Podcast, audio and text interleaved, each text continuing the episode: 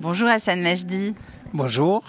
Alors, on est au Festival Arabesque et vous avez un stand de calligraphie. On est dans la Médina, donc c'est le village euh, du festival à Montpellier. Et je voudrais déjà que vous commenciez par nous expliquer c'est quoi la calligraphie. On en a tous vu, on, comprend à peu près ce que c'est quand même. Mais comment vous définiriez cet art? Donc, euh, la calligraphie serait les belles lettres ou la belle écriture. L'origine vient du mot euh, grec kalos qui veut dire beau et graphin qui veut dire graphisme. En arabe, on l'appelle fan al-khat qui veut dire l'art du tracé ou du trait. Et donc euh, la calligraphie consiste à sublimer des textes, des mots, des phrases. Euh, qui chaque, chaque calligraphe fait son choix de texte qu'il veut sublimer. Moi, je m'inscris dans une euh, filiation de calligraphe qui sublime les valeurs universelles partagées comme l'amour, la paix, la fraternité, le partage, la sérénité, euh, le bonheur. On peut rêver de bonheur, mais c'est bien de le sublimer aussi. Mm-hmm.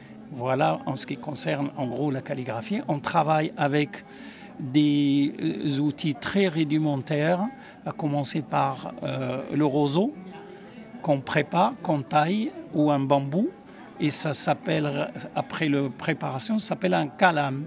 Hein? C'est un calam. Après, on travaille avec les plumes d'oiseaux. Ça, c'est les outils qui ont existé avant l'invention de l'imprimerie et avant de fabriquer les, les plumes métalliques. Mais est-ce que tous les calligraphes, ils travaillent avec des ustensiles aussi rudimentaire, j'ai envie de dire? Tout à fait, tout à fait. Et après, on ne se prive pas d'aller sur des choses beaucoup plus... Euh, euh, par exemple, les, tablettes, les tablettes tactiles euh, existent aujourd'hui, mais avant, il y avait les tablettes d'argile. C'est le premier support sur lequel on a écrit. C'était les Sumériens 3500 ans avant Jésus-Christ. Les Sumériens écrivait avec le calam dans l'écriture cunéiforme sur des tablettes d'argile. Bon, pour ceux qui connaissent pas, c'est quoi l'écriture cunéiforme? L'écriture cunéiforme, c'est une écriture sous forme de clou. Et avec la, pointe du calam taillé, on, on, dessine des clous sur la tablette ah et qui ont une signification. signification. Et donc à partir de là, euh, l'écriture, euh, quand je dis calligraphie, c'est la belle écriture, mais l'écriture en soi euh, a sauvé la mémoire de l'humanité. Il n'y aurait pas l'écriture, on ne saurait pas ce qu'ont fait les anciens ou tout ce tout ce que tout le savoir de l'humanité serait perdu. Mais alors justement, c'est quoi le premier enfin, Qui est le premier calligraphe? Parce qu'on a envie de savoir. Est-ce que c'est la première personne qui a, qui a, commencé à écrire? Est-ce que tout de suite c'était beau? Eh bien, la, à vrai dire, les calligraphies en général sont liées à la religion. Les premiers calligraphes, c'était euh, les personnes lettrées qui savaient écrire et on leur confiait le texte sacré. Donc c'est les moines copistes pour le christianisme, c'est les scripts chez les, musulmans, mais les premiers textes qui a poussé les humains à calligraphie, à sublimer, c'est un texte religieux à la base. Mhm. Donc finalement, la calligraphie, c'est surtout lié aux religions, mais à toutes les religions? Euh, oui, toutes les religions, que ce soit la religion hébraïque, enfin les trois religions monothéistes, mais on trouve aussi dans le bouddhisme, chez les Chinois, il y a un lien entre la spiritualité, le souffle et l'écriture. Et donc il y a une dimension spirituelle dans la calligraphie. D'ailleurs, on est un petit peu en méditation quand on calligraphie. On est un peu euh, dans un monde euh, de méditation, de spiritualité. Mhm. Alors vous, vous pratiquez euh, les calligraphies dans différentes langues ou seulement en arabe? Ben Moi, j'ai euh, j'ai la chance d'avoir d'être bilingue, d'avoir deux langues en moi. Donc je travaille la calligraphie arabe et la calligraphie latine. Et je fréquente pas mal de calligraphes d'autres langues, euh, calligraphie hébraïque, euh, chinois, japonais, mongol, tibétain, euh, voilà. Et, parce que la curiosité de, de découvrir les écritures de l'humanité est immense, parce que il existe environ 300 langues qui s'écrit, eh bien, il y a autant de calligraphie. chaque fois que la langue s'écrit un alphabet ou un idéogramme, automatiquement, il y a une calligraphie derrière. Alors c'est vrai que là on est au Festival Arabesque, vous venez depuis 10 ans pour, euh, pour, cet atelier justement sur la calligraphie, donc évidemment c'est en arabe, mais est-ce que vous vous sentez plus à l'aise dans la calligraphie arabe ou latine ou finalement peu importe, tant que vous pouvez faire euh, quelque chose d'expressif? Ça vous va? Quelque chose de beau, ça vous va? Comment vous, vous le ressentez en tant qu'artiste? Mais en tout cas, euh, toute calligraphie exige euh, énormément de travail, de précision, de concentration. Euh, moi, je, je, vous ai dit que j'ai la chance d'avoir deux langues. une qui s'écrit de droite à gauche, c'est ma langue maternelle. L'arabe, bien sûr. L'arabe. Et le français qui s'écrit de gauche à droite et qui est ma langue paternelle ou peut-être paternelle, maternelle, mais en tout cas, ce sont mes deux langues, ou mes deux langues maternelles.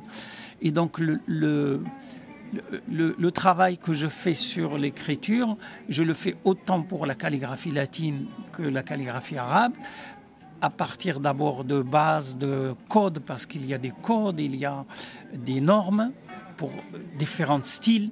Et donc, et ceci n'empêche pas de laisser libre à sa, création et libérer ses gestes et aller euh, euh, voyager un petit peu, faire une mélodie, une musicalité, laisser les mots danser et respirer. Ça, c'est la, la partie d'exploration personnelle que chaque calligraphe va tous les jours chercher à, comme un forgeron à qui on donne des barres en fer et on lui demande de fabriquer une belle œuvre d'art. Donc il va les chauffer avec le feu, il va les marteler pour fabriquer des formes. Et d'ailleurs, le, nom des festivals arabesques, ça vient de tous ces envolés de l'écriture arabe que les Occidentaux ne comprenaient pas et qui appelaient des arabesques, c'est-à-dire quelque chose de joli, harmonieux, euh, tout ça, mais qui, qui volatile, qui s'en va vers le ciel. Eh bien, parce que l'écriture arabe est hautement euh, plastique et qui permet énormément de, de souplesse dans le geste et dans l'écriture que la, la langue latine. Donc finalement, si je comprends bien, vous êtes à l'aise dans les deux calligraphies, vous pouvez vous éclater dans les deux, mais quand même, l'écriture arabe permet plus de choses par nature, par, par ses formes. Oui, parce que en calligraphie latine, avec euh, deux euh, graphismes, on peut écrire tout l'alphabet. C'est hmm. un demi-cercle et une barre. Avec ça, je peux former toutes les lettres. De l'alphabet latin. En arabe, il y a neuf formes différentes. Donc, quand vous avez une multiplicité de formes, vous avez plus de potentiel et de possibilités. C'est comme quelqu'un qui plante dans son jardin deux types de fleurs, des fleurs rouges et des fleurs blanches. Vous imaginez qu'un jardin où il y a neuf couleurs de fleurs, c'est plus joli pour l'œil. Donc c'est exactement pareil. L'écriture arabe, l'alphabet arabe, puisqu'il y a un alphabet, permet plus de possibilités de, de, formes graphiques que dans l'écriture ou la calligraphie latine. Alors ça veut dire que plus il y a de signes dans une langue, plus il y a de lettres, de formes de lettres, plus la calligraphie va être riche. Alors tout d'un coup me vient une idée, je me trompe peut-être, la calligraphie chinoise, ça doit être ultra riche. Moi, je ne verrais pas les choses comme ça. Alors, dites-moi justement. Moi, je dirais, par exemple, si j'écris un D en français, si je le tourne de l'autre côté, il me donne un B. Ouais. D'accord? Ou si j'ai écrit un M, j'enlève une barre et ça me donne un N. Donc, euh, dans l'alphabet arabe, chaque lettre a sa morphologie, sa mhm. forme. Et donc automatiquement, vous avez euh, les lettres ne se ressemblent pas beaucoup. Alors que euh, dans l'écriture latine, vous pouvez avec euh, des- les, les- les formes des lettres sont proches et du coup ça réduit la richesse et la variété des formes. C'est ça que je voulais dire. Les Chinois, ce sont des sinogrammes ou des idéogrammes, des sinogrammes euh, qui, euh, qui progressent. C'est-à-dire, si vous voulez formuler une idée, vous allez composer plusieurs signes assemblés. Et donc, là aussi, c'est la richesse de la calligraphie chinoise, mais je suis mal placé pour en parler. Non, mais je me dis, vous en avez peut-être connu, vous avez pu comparer. Oui, mais je- je- c'est une. euh, moi, ce que j'admire dans la calligraphie chinoise, c'est la précision et la, euh, la précision dans le tracé. Un calligraphe chinois qui travaille avec un pinceau, c'est comme le pinceau est une prolongation de sa main. C'est-à-dire quand il écrit sur du papier à base de riz qui est très fragile, Oui, c'est ça que je pense. J'ai déjà vu des petits stands avec des, des- effectivement des artistes chinois qui travaillent sur ce papier-là. il, les- il caresse le papier. Nous, les calligraphes arabes ou latins ou hébraïques, on appuie avec l'outil. On ne peut pas écrire sur le papier euh, à base de riz. Le, le- le calligraphe chinois, il le caresse comme le vent, comme si vous travaillez avec une plume. Voilà, et là, euh, moi je tire mon chapeau. J'ai fréquenté des calligraphes chinois et c'est une merveille. J'ai appris beaucoup de choses avec eux. Et alors, comment on devient calligraphe quand même? Mais en réalité, euh, dans pas mal de pays arabes, il y a des écoles de formation. Et notamment, par exemple, en Égypte, euh, en Turquie, en Iran, en Syrie, au Maroc, en Algérie. Il y a des écoles qui. Il y a des festivals de calligraphie pour euh, créer la, la- la concurrence et, et- et booster les calligraphes pour exceller donc, et exposer à la population leurs œuvres. Euh, en France, il y a des ateliers animés par des calligraphes, mais il n'existe pas d'école. La calligraphie n'est pas intégrée dans une école comme l'école des beaux-arts. Ou, peut-être il y a une initiation à la calligraphie, mais je veux dire, euh, il y a des calligraphes qui sont formés dans des écoles, et la majorité des calligraphes sont des autodidactes qui sont passionnés de l'écriture et qui progressent, ils font une auto-formation. C'est mon cas. Auto-formation, je m'achète des livres, je lis, je regarde ce qu'ils ont fait les anciens et je travaille. Je travaille et chaque jour j'améliore un peu, un peu. Et vous avez une formation d'art à la base ou pas du tout? Vous êtes complètement. euh, Pas du tout. C'est quoi votre histoire? Pas du tout. Mon histoire a commencé avec mon grand-père qui était euh, euh, maître dans une école coranique. On appelle ça un frère en arabe. Et, et pendant les vacances, il me dit au lieu de rien faire et tout ça, tu viens chez moi à l'école coranique. Il me donne une planche, il m'a appris à, à- à reproduire le texte coranique et décorer la planche et tout ça. Et puis, euh, cette écriture coranique n'est pas la calligraphie mais c'est une façon de maîtriser le, le geste des dessiner les lettres. Et plus tard, euh, quand je suis venu en France, j'étais étudiant à l'université de Perpignan, Vous êtes originaire d'où? du Maroc, Mais d'où? De Casablanca. Et donc, du coup, euh, quand j'étais en France, j'ai commencé un petit peu à me- à- à me- à m'exercer tout seul. Et un jour, j'ai croisé Hassan Massoudi, le plus grand calligraphe Ah oui, très connu. qui vit à Paris. Et je lui montrais les petites choses que je faisais, mes, petites- mes petits essais. Il m'a encouragé, il m'a dit que c'est très beau, il faut continuer, tout ça. Et voyant un grand maître comme ça qui m'a encouragé, euh, ça m'a donné un coup de boost. Et je continue depuis maintenant 25 ans que j'ai rencontré Massoudi. Je le vois de temps en temps à Paris. Je euh, le suis je suis ses travaux et donc et je crée mon, mon style, j'essaye de m'améliorer au jour le jour, mais c'est un travail de toute une vie. Il a quel âge, monsieur Massoudi, maintenant je, je me demande? Ça fait tellement longtemps qu'on en entend parler, j'ai l'impression qu'il est, il est- il a un siècle. Non, il est né en 1949 à Najaf en Irak Et il doit avoir euh, 70 ans. Relativement jeune. Il a tellement fait parler de lui. Enfin, je veux dire, j'ai vu tellement de, de Massoudi partout. Ben, vous avez remarqué que dans le, le festival, il y a des t-shirts et des sacs qui sont imprimés avec la calligraphie de Massoudi. Massoudi, on l'appelle le Picasso de, de la calligraphie arabe. C'est celui qui a sorti l'arabe, la calligraphie arabe du rigorisme et de, de la partie comme, parce que la calligraphie, comme je disais tout à l'heure, est très liée à la religion. On parlait de la calligraphie islamique. Et les calligraphes, ils reproduisaient du texte du Coran ou des prières. Massoudi, par sa formation à l'école des beaux-arts, d'architecte, tout ça et tout, donc il a cassé ce lien, il a créé la calligraphie moderne avec euh, les trois dimensions. Maintenant, euh, son travail ressemble plus à des, au cubisme. Donc il, est, il, est, il a libéré l'écriture arabe, la calligraphie arabe. -hmm. C'est un peu votre maître euh, Oui, mon maître spirituel. Parce que je, je, vous dis ça, parce que là, on est devant votre table et je vois que vous ne parlez pas que de religion, loin de là, vous parlez vraiment de tout. Oui, ce que je disais, moi, je pense que le texte religieux a été calligraphié par des grands calligraphes depuis, depuis l'époque de Haroun al-Rachid et même avant. Euh, on ne peut, pas, on peut pas aller plus loin.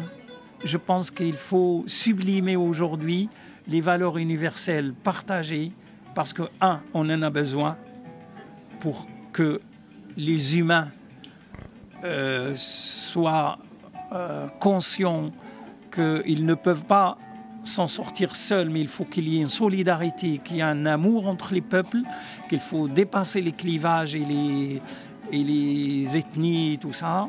Euh, et donc, il y a beaucoup de calligraphes aujourd'hui, et surtout la jeune génération qui travaille sur euh, du texte, de la beauté dans le geste et tout ça, au lieu de rester sur le texte religieux. Par exemple, qu'est-ce que vous faites justement en matière de valeurs universelles?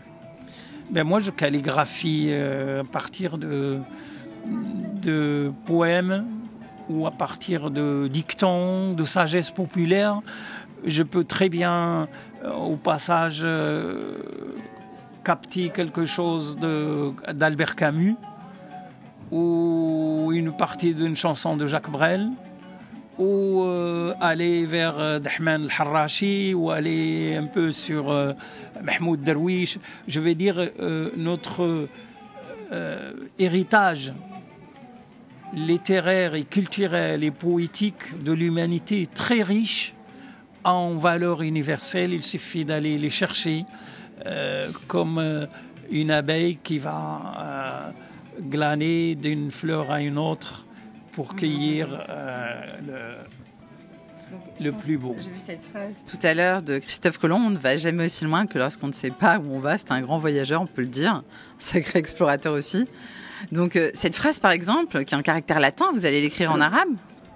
Oui, je commencerai par exemple à la traduire en arabe. Et puis, euh, et puis euh, dans cette phrase, je vais choisir le mot-clé, le plus important. Peut-être c'est euh, le mot voyager et je vais le mettre en valeur au centre et après la phrase sera écrite dans un style ou dans un autre parce qu'il y a plusieurs styles d'écriture pour euh, servir de socle du mot qui sera choisi qui va être porté par la phrase. C'est comme ça qu'on construit une œuvre en tout cas moi. Mais chaque euh, calligraphe a sa technique. Mais moi j'aime bien par exemple comme ici on voit l'espoir le, et il est hissé au-dessus de, de la mêlée avec des silhouettes qui dansent autour. Je trouve que c'est ça symbolise la démarche. Alors, qu'est-ce qui fait un bon calligraphe selon vous? C'est difficile comme question, mais vous en avez croisé pas mal et vous en êtes un vous-même. Bon, vous avez forcément un regard critique sur ce que vous faites, vous avez progressé, vous avez expliqué, vous avez appris seul. Alors, qu'est-ce qui fait un bon calligraphe? Moi, je, moi j'ai, euh, j'aurais du mal à répondre à cette question parce qu'on ne peut pas parler de bon et de mauvais. Mais un calligraphe, il doit avoir une rigueur de travail, euh, beaucoup de patience. Euh, on travaille dans la lenteur, lentement. On peut aussi faire des gestes rapidement, mais c'est souvent c'est la lenteur, la maîtrise de son souffle, sa respiration. On travaille aussi en apnée. Euh, il n'y a pas de bon et de mauvais. Hmm. Il y a des calligraphes qui sont des lumières pour les autres. C'est pour ça que j'ai cité Hassan Masoudi, mais il y a Rani Alani, il y en a d'autres dans, le monde. Il y a, des... Mais euh, chacun va euh, choisir son maître spirituel et suivre ses traces, tout simplement. Mais moi, je ne vois pas un, bon calligraphe. Pour moi, un calligraphe, euh, c'est celui qui consacre énormément d'amour et de passion à cette, à cette pratique artistique. Euh, et on apprend tous les jours. Moi, je ne suis pas calligraphe confirmé. Je suis encore, j'ai encore des chemins. Ça rejoint un proverbe euh, chinois qui dit quand vous arrivez au sommet de la montagne, c'est là où commence la marche. C'est très bien, merci. C'est un, super entretien sur la calligraphie et je, suis sûre que les, gens qui, qui vont écouter ce podcast, ils vont en apprendre beaucoup, tout comme moi d'ailleurs. Merci beaucoup. Merci.